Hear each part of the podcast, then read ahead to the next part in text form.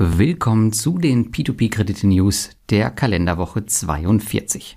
Heute sprechen wir über die neuen Zinsen bei Monefit Smart Saver, den Start von Bondora Go Grow 2.0. Wir sprechen ein bisschen über regulierte Kredite aus der Schweiz. Natürlich geht es auch um die neuen Anleihen bei Mintos und ob ich hier investiere.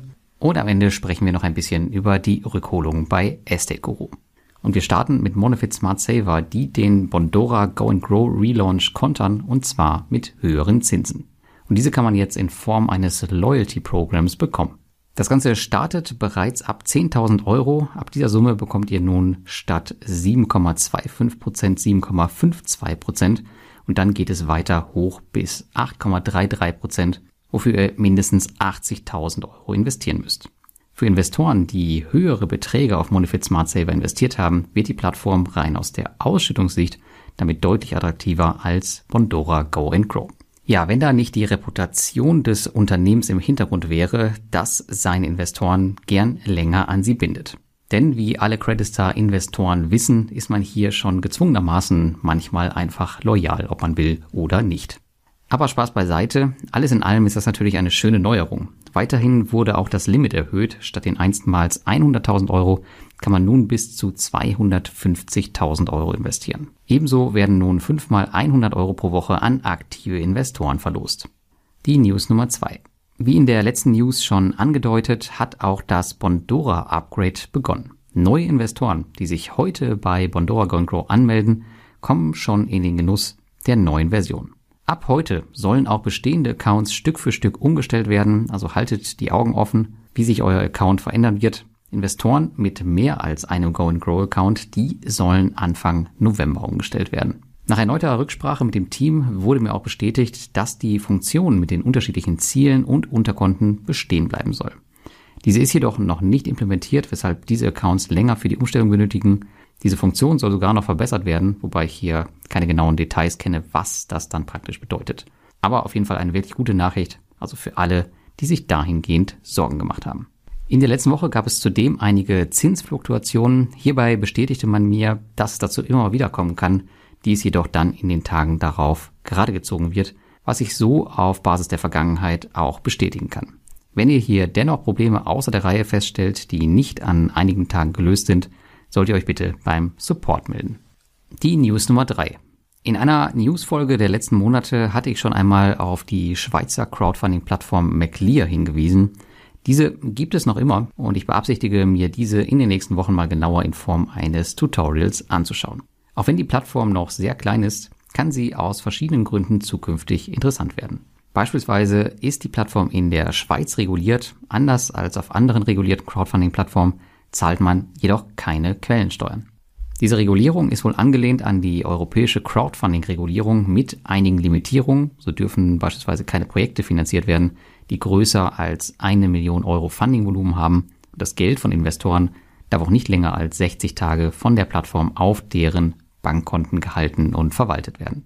Selbst bei ihrer Größe wird die Plattform zudem von der Gesellschaft Grant Thornton regelmäßig extern geprüft. Die Plattform kann mit ihrer Lizenz wohl zudem Projekte in der Schweiz, aber auch außerhalb finanzieren, was sie aktuell tun.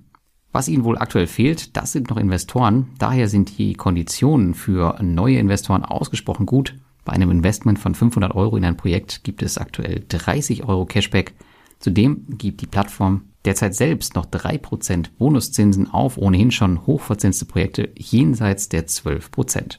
Man darf hier gespannt sein, wie sich die Plattform weiterentwickelt und ob sie es tatsächlich schaffen, sich hier am Markt zu etablieren. Ja, und eine der News der letzten Woche war natürlich der Start der Anleihen bei Mintos. Ab sofort könnt ihr dort nun in die sogenannten Fractional Bonds investieren. Einfach gesagt handelt es sich dabei um Unternehmensanleihen, die ihr in eurer gewohnten Mintos-Umgebung handeln könnt. Die erste Anleihe ist von der Eleven Group notiert bei 13% und hat eine quartalsweise Zinsauszahlung. Einsteigen könnt ihr schon mit 50 Euro, wie ihr es von den Mintos Notes gewöhnt seid. Und die Laufzeit liegt bei fünf Jahren und das Investment ist für euch kostenfrei. Eleven ist für mich persönlich nicht interessant, da die Asset-Backed Securities, also die Mintos Notes, für mich im Grunde nichts anderes sind als eine Unternehmensanleihe und ich bin dort schon investiert, ebenfalls zu 13 Prozent, jedoch nur mit 24 Monaten Laufzeit. Vorteil beim Bond ist natürlich, dass man hier kein Zinsänderungsrisiko hat und sich nach einem initialen Investment die nächsten Jahre nicht mehr darum kümmern muss. Interessant könnte das Produkt aber dann werden, wenn es Anleihen von Unternehmen listet, die nicht gleichzeitig auch Kredite auf Mintos anbieten und die sonst schwer zu bekommen sind. Auf jeden Fall ein sehr interessantes Produkt, was ich im Auge behalten werde. Und zum Ende gibt es dann noch eine News von Estate Guru und zwar wurde hier ein weiteres großes Projekt mit einem Gesamtvolumen von 2,75 Millionen Euro zurückgewonnen. Diesmal aus Litauen. Sieben Monate hat es gedauert und es wurden abhängig vom Investment sogar zwischen 2,3 und 6,5 Prozent Zinsen zurückgeholt. Ich war in dieser Runde leider nicht dabei, freue mich aber natürlich als Investor über jede positive Nachricht. Jetzt würde ich mir wünschen, dass es so etwas auch aus Deutschland gibt, wo sich noch nichts tut. Zwar ist meine Rückholquote etwas gesunken, aber sie liegt noch immer nahe dem Allzeithoch, was bei 36,78 Prozent lag. Aktuell liege ich bei 36,23 Prozent. Und natürlich hoffe ich jetzt, dass ich mit den nächsten Rückholungen wieder etwas weiter runterkomme. Dass man aber weiter Geduld mitbringen muss, das zeigt mein längstes sich im Ausfall befindliches Projekt. Und das ist ein Überbrückungskredit aus Lettland, der bereits seit 38 Monaten überfällig ist. Von meinen rund 30 deutschen Projekten ist das älteste seit 20 Monaten überfällig und so gut wie alle liegen seit Monaten beim Gericht und im Grunde kann Estekoro hier selbst nur warten und wir als Investoren natürlich auch.